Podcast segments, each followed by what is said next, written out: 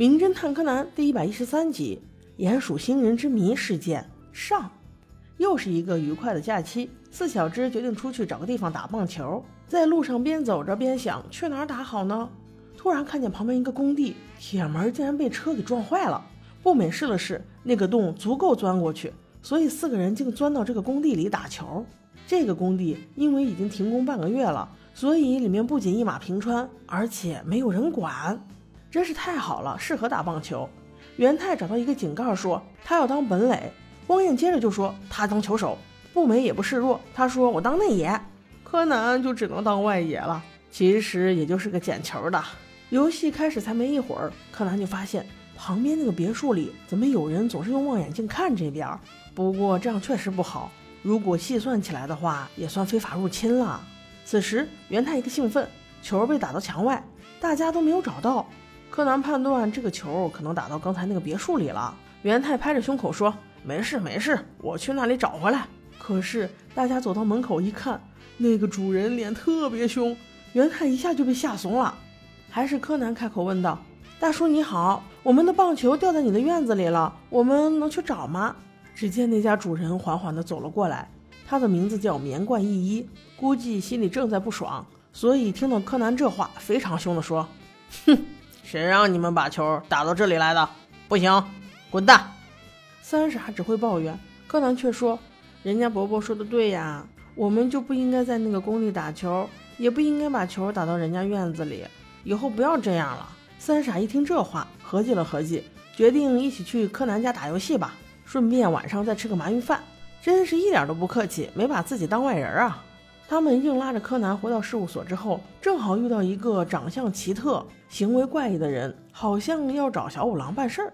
于是柯南上去就问：“叔叔你好，你是要找小五郎吗？是有事情要拜托小五郎叔叔做吗？我带您上去好吗？”那个人不由分说的被四个小朋友带上了小五郎的事务所，那自然是找小五郎有事情要拜托啦。此时步美说道：“哦，对了，我想起来了，他像谁？你看那个人像不像鼹鼠星人？”四个小朋友一看，都笑嘻嘻的说：“就是好像哦。”当小兰给鼹鼠星人倒了茶之后，他才缓缓说出自己来的目的。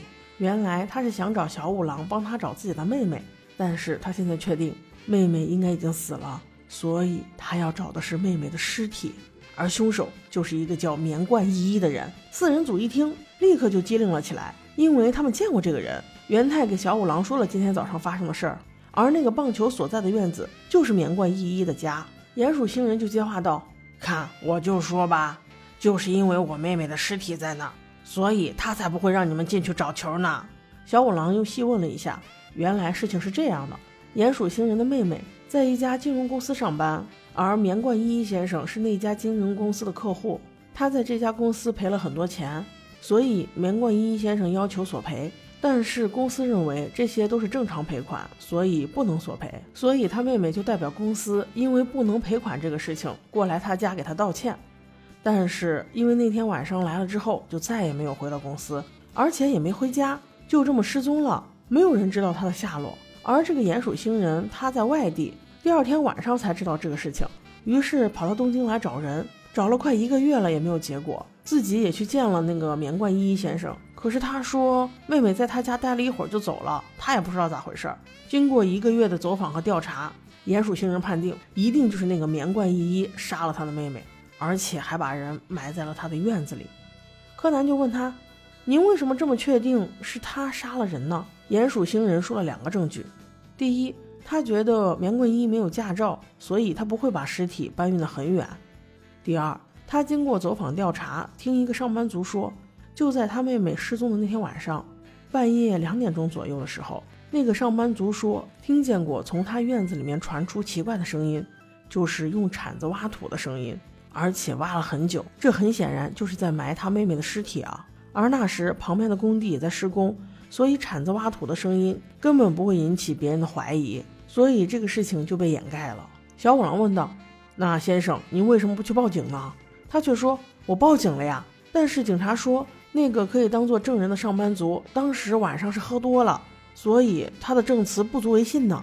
后来又简单询问了一下，就把事情放过去了。这简直就是在敷衍我。”从那天以后，我每天都盯着棉冠依依。我发现他做贼心虚，他都不出门的，除了每个周六去医院做一下体检以外，从来都待在家里不出门。你说他是不是有问题？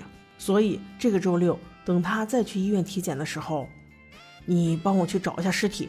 你只要找到，剩下的工作你就不管了，我来挖。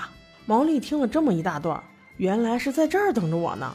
他分析道：如果咱们没有确凿的证据，悄悄潜入他的家里就是非法入侵，这是犯法的呀。再有，就算是他埋了尸体，他家院子那么大，那我们怎么找呢？就他去医院的那一两个小时，时间根本也不够呀。找到了你也挖不出来啊！